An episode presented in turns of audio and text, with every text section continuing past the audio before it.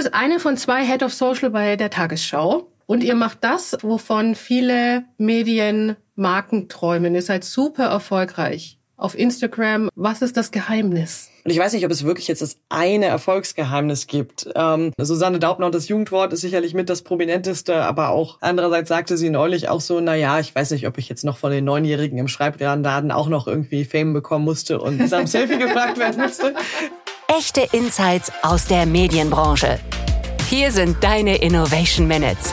Direkt aus dem Media Lab Bayern. Hallo, ich bin Sabrina Harper und herzlich willkommen zur ersten Folge. Das sind die Innovation Minutes, aber was soll das sein? Wir vom Media Lab haben uns überlegt, wie schaffen wir es, dass Leute in der Medienbranche voneinander lernen und profitieren.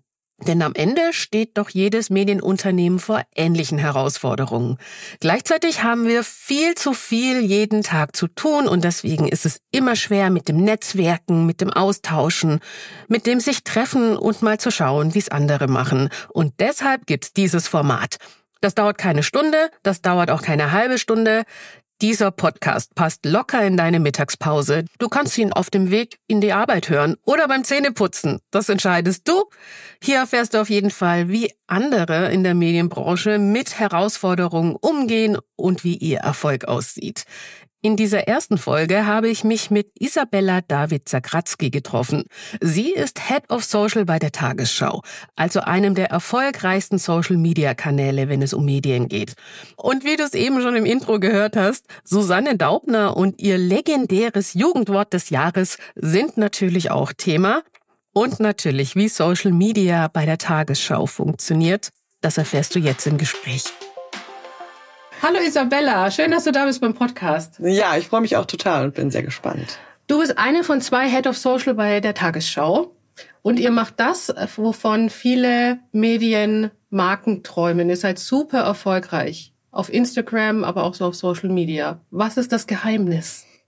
Das große Geheimnis. Ich weiß nicht, ob es ein Geheimnis ist, aber genau, ich bin seit einigen Monaten, leite ich gemeinsam mit Patrick Weinhold das Team. Ähm, die beiden also mein Vorgänger und er, die haben natürlich äh, sehr, die ganze Vorarbeit auch geleistet, André Steins und Patrick Weinhold gemeinsam. Ähm, bin eben neu in der Rolle, war vorher aber lange auch im Team.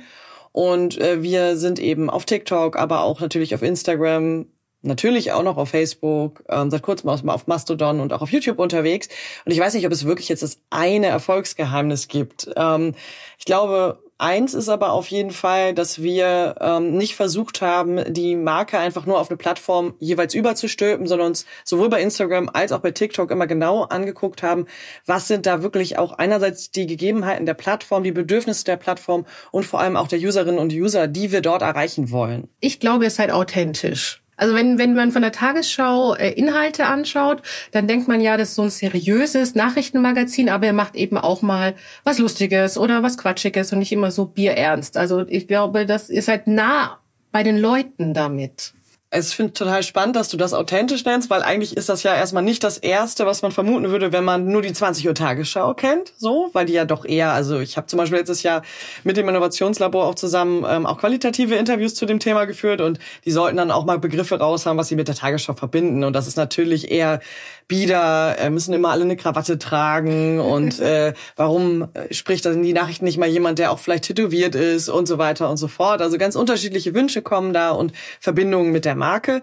Also es war, glaube ich, schon eine Challenge zu schauen, wie weit können wir das aufbrechen oder ausreizen und diese Marke so stretchen, ohne dass sie ihren Kern verliert, dass wir aber trotzdem eine authentische Ansprechhaltung haben den Zielgruppen gegenüber. Ja, also bei mir kommt es daher, da ich denke, am Ende vom Tag, also die Moderatoren und Moderatorinnen oder Nachrichtensprecher, Sprecherinnen sind ja das Gesicht der Tagesschau.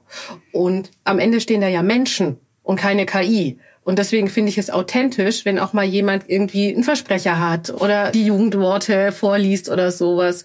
Von daher finde ich das dann schon authentisch, weil das das Menschliche nach vorne stellt und du dadurch das Gefühl hast, ja, das ist wirklich eine Person und keine KI oder keine ferngesteuerte Person. Von daher kommt bei mir das authentisch, kannst du gern mit in die Research aufnehmen. Ja, es ist so ein bisschen dieses News plus X oder News plus Fun Konzept, was wir eben haben auf den beiden Plattformen, also besonders auf Instagram und auf TikTok. Und diese Fun-Aspekte sind eben auch, dass wir mal was mit den Sprecherinnen und Sprechern machen. Susanne Daubner und das Jugendwort ist sicherlich mit das prominenteste, aber auch damals, als er bei der Tagesschau noch war, Jan Hofer mit seinem seinem Krawatten-TikTok ähm, in dem Fall. Ja, Susanne Daubner ist das, also für sie ist das auch Freud und Leid gleichzeitig, ähm, weil sie sie natürlich auch, also einerseits das total toll findet, dass die Marke so dann auch an ganz, ganz junge Zielgruppen rankommt.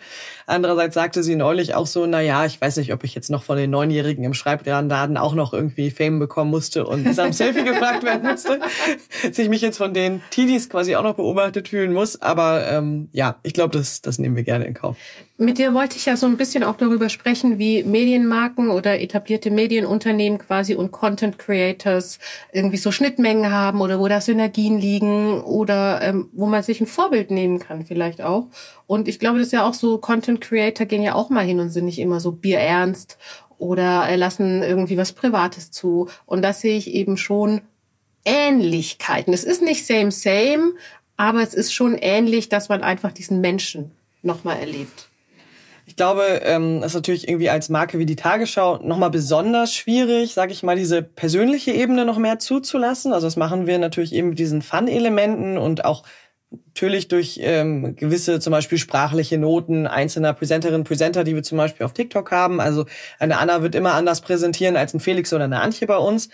Auf der anderen Seite ist es aber natürlich so, dass wir ähm, auch auf Content Creator gucken können und sagen können, okay, was machen die zum Beispiel im Community-Aufbau besonders toll? Wie gehen die, hatte vorhin natürlich irgendwie nochmal, ist natürlich auch so ein typisches Beispiel, Mädelsabende erwähnt, die natürlich irgendwie eine ganz tolle Community aufgebaut haben von Grund auf. Und das sind natürlich Dinge, die man mit, sag ich mal, solchen neuen Marken dann auch total gut machen kann und auch eben mit viel Personality machen kann. Und da kann man schon irgendwie, glaube ich, gut rüberlinsen und sich auch viel abgucken.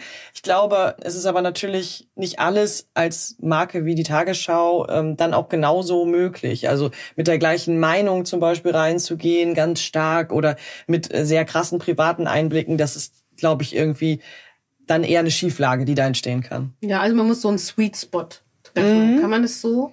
Finde ich sehr schön umrissen. Also ich glaube halt, das ist natürlich auch der Grund, warum wir unsere eigenen PresenterInnen aufbauen und aufgebaut haben, weil ähm, die dürfen natürlich nie, so gut sie sind, so toll sie das machen, die Marke selbst überstrahlen. So und das ist natürlich eine Gefahr, die es gibt. Eine der Gefahren, die es gibt, wenn man jetzt Creator von außen reinholen würde, die schon eine eigene Reichweite haben. Das ist dann ganz toll. Eine auf der einen Seite, auf der anderen Seite stehen sie aber vielleicht auch für eine gewisse Meinung, für eine gewisse Position, was dann auch schon wieder heikel werden könnte. Oder aber sie könnten die Marke überstrahlen, weil sie einfach so eine Personenmarke schon sind.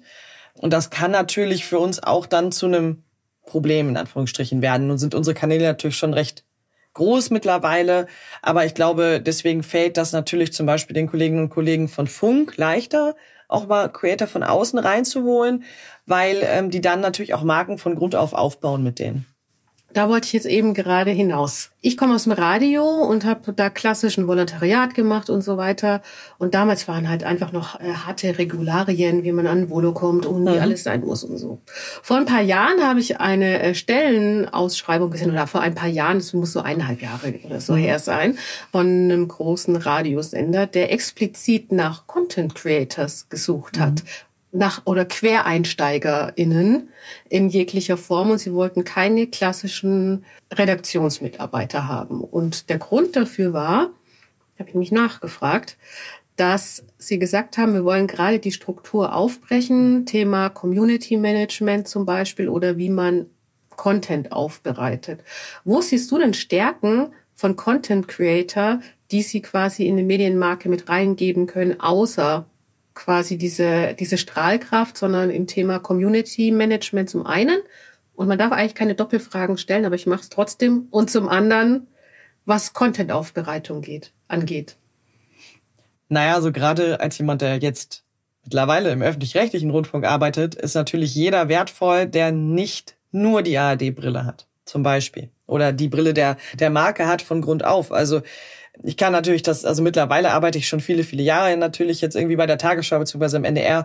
Auf der anderen Seite ist es so, ich bin auch nicht volontiert. Ich habe eigentlich damals ein Startup gegründet im Nachrichtenbereich, Lokaljournalismus gemacht. Also im Grunde das, was man vielleicht heute auch Content Creator, wenn ich es später gemacht hätte, hätte ich es wahrscheinlich auf TikTok gemacht oder auf Insta gemacht, ähm, was man vielleicht heute auch so nennen würde und bringt natürlich einen ganz anderen Erfahrungsschatz mit. Also ich habe dann eben nicht noch volontiert, sondern eben auf Grundlage dieser Dinge eben angefangen, für die Tagesschau zu forschen in einem Innovationsprojekt und dann eben wirklich so eben, das war zum Beispiel mein Door-Opener an der Stelle. Und wir haben, und das finde ich super, heute im Team nicht nur Menschen, die klassisch diesen Volontariatsweg gegangen sind, sondern nehmen dann mutig auch mal Menschen, noch nicht vielleicht in dem großen Anteil, wie es irgendwann mal sein müsste, die ähm, eben zum Beispiel eben auch in den Präsenterinnen- Präsenterbereich reingekommen sind mit ihrer Expertise, mit dem, was sie mitbringen. Und ich glaube, das ist total total wertvoll für so tradierte ähm, Unternehmen oder eben Läden wie dann eben die Tagesschau oder öffentlich-rechtliche ähm, Unternehmen in dem Falle weil ähm, die natürlich ganz andere Impulse mitbringen, eine ganz andere Brille mitbringen. Einfach schon mal allein diese Zielgruppenansprache und zu sagen, hey, ich weiß, ihr haltet euch da als Marke immer zurück, aber wir müssen da jetzt mal drauf antworten, da müssen wir mal in den Dialog gehen, da müssen wir vielleicht auch mal irgendwie authentischer jetzt reingehen. Ich glaube, dass diese Impulse ganz, ganz, ganz wichtig sind. Nehmen wir mal das Stichwort Diversität. Das ist ja etwas, mhm. was du da quasi angesprochen hast, weil Diversität bedeutet ja nicht nur Menschen äh, mit Migrationsgeschichte, sondern das bedeutet eben auch mit anderen Berufswegen oder ja. Äh, Lebensgeschichten, die da reingehen. Äh, die Kritiker, die das vielleicht anhören, sagen dann aber, nun ja, aber man braucht doch auch eine grundlegende Ausbildung und man braucht doch auch Orientierungspunkte und einen Werkzeugkasten. Was sagst du denen? Den kann man sich vielleicht auch anders beibringen. Also man kann sich das auch anders aneignen. Und wir müssen unsere journalistische Ausbildung diesen Wegen auch anpassen. Also ich merke schon, dass äh, jemand, der natürlich nicht den klassischen Weg gegangen ist und kenne ich natürlich auch aus meiner eigenen Historie, an einigen Ecken und Enden, wir sind natürlich erstmal eine Nachrichtenfabrik. Und wenn ich auch am Desk arbeite, möglicherweise dann auch als Chefin oder Chef vom Dienst arbeite, dann brauche ich gewisse Nachrichten-Basics, die ich natürlich dann mitbringen muss. Die Frage ist aber, müssen wir das über alle überstülpen? Bei uns ist es aber natürlich so, ähm, dass auch die Presenterinnen und Presenter Stichwort authentisch sein, auch ihre Skripte im Regelfall selber schreiben oder zumindest mit daran arbeiten. Und das setzt natürlich auch voraus, dass man diese journalistischen Standards beherrscht. Die Frage ist also, wie bringen wir das zusammen, dass wir einerseits eben diese vielleicht auch dynamischeren Leute mit ganz anderen Ideen und Impulsen mitbringen und an solche Stellen eben bringen, sie ihnen aber gleichzeitig, sage ich jetzt mal, unbürokratischer, ich sage ja immer gerne, Deutschland ist Zettelland, also vielleicht ohne, dass man den ganzen Volontariatsweg geht, dann eben auch die Möglichkeiten gibt, gewisse Dinge eben sich nochmal eben abzufrühstücken. Also im NDR gibt es zum Beispiel an der Medienakademie ein Bootcamp für Talente im NDR ohne Volontariat. Mache ich zum Beispiel immer den Social-Tag und das ist äh, total wertvoll. Das ist ja schon ein ziemlich konkreter Tipp, als hättest du mir in den Kopf geguckt, weil ein anderes Thema, was man immer hört, ist, wir versuchen ja, uns divers aufzustellen oder äh, Leute zu finden, die eben nicht in dieser Bubble, in diesem Kontext unterwegs sind. Aber wenn wir dann was ausschreiben, dann kriegen wir irgendwie zwölf Bewerbungen und ein Viertel, ein Drittel ist davon irgendwie mal was anderes und ist einfach zu wenig für uns, wenn überhaupt.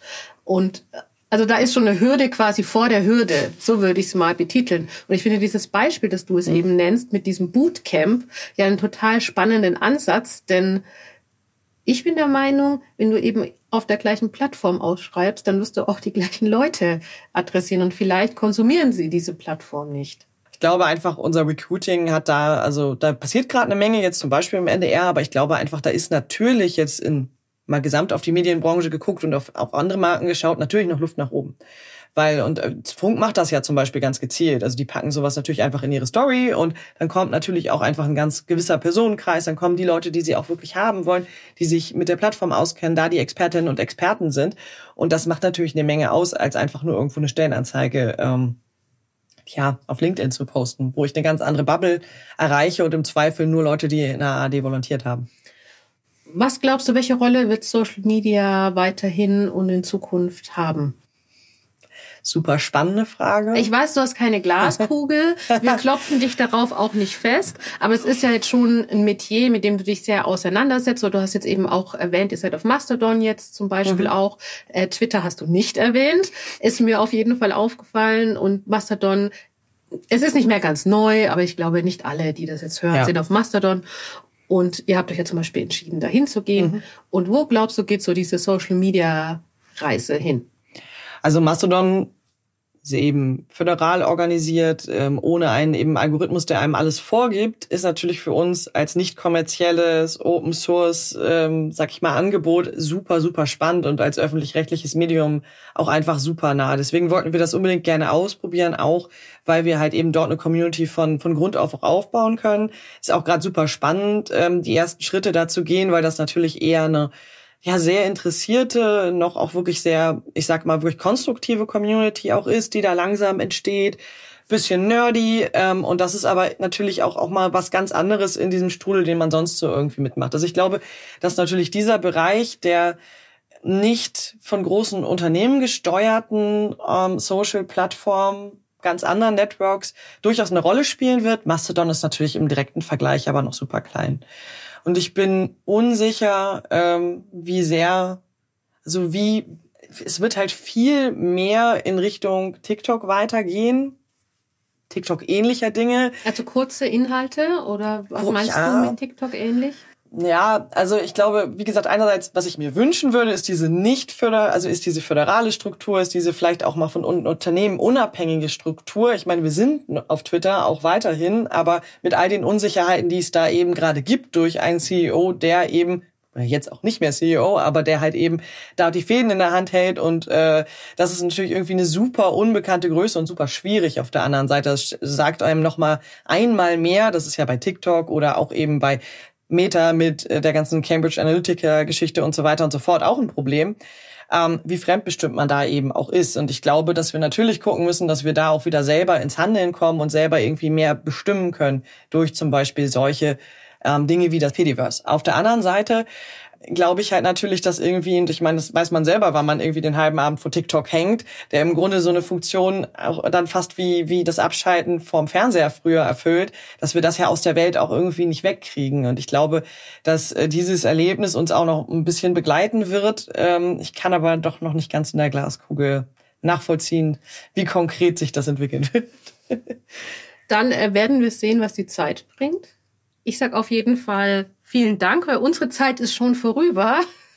Vielen Dank, dass du dir Zeit genommen hast und mit uns ein bisschen Social Media angeschaut hast. Ja, vielen Dank für das Gespräch.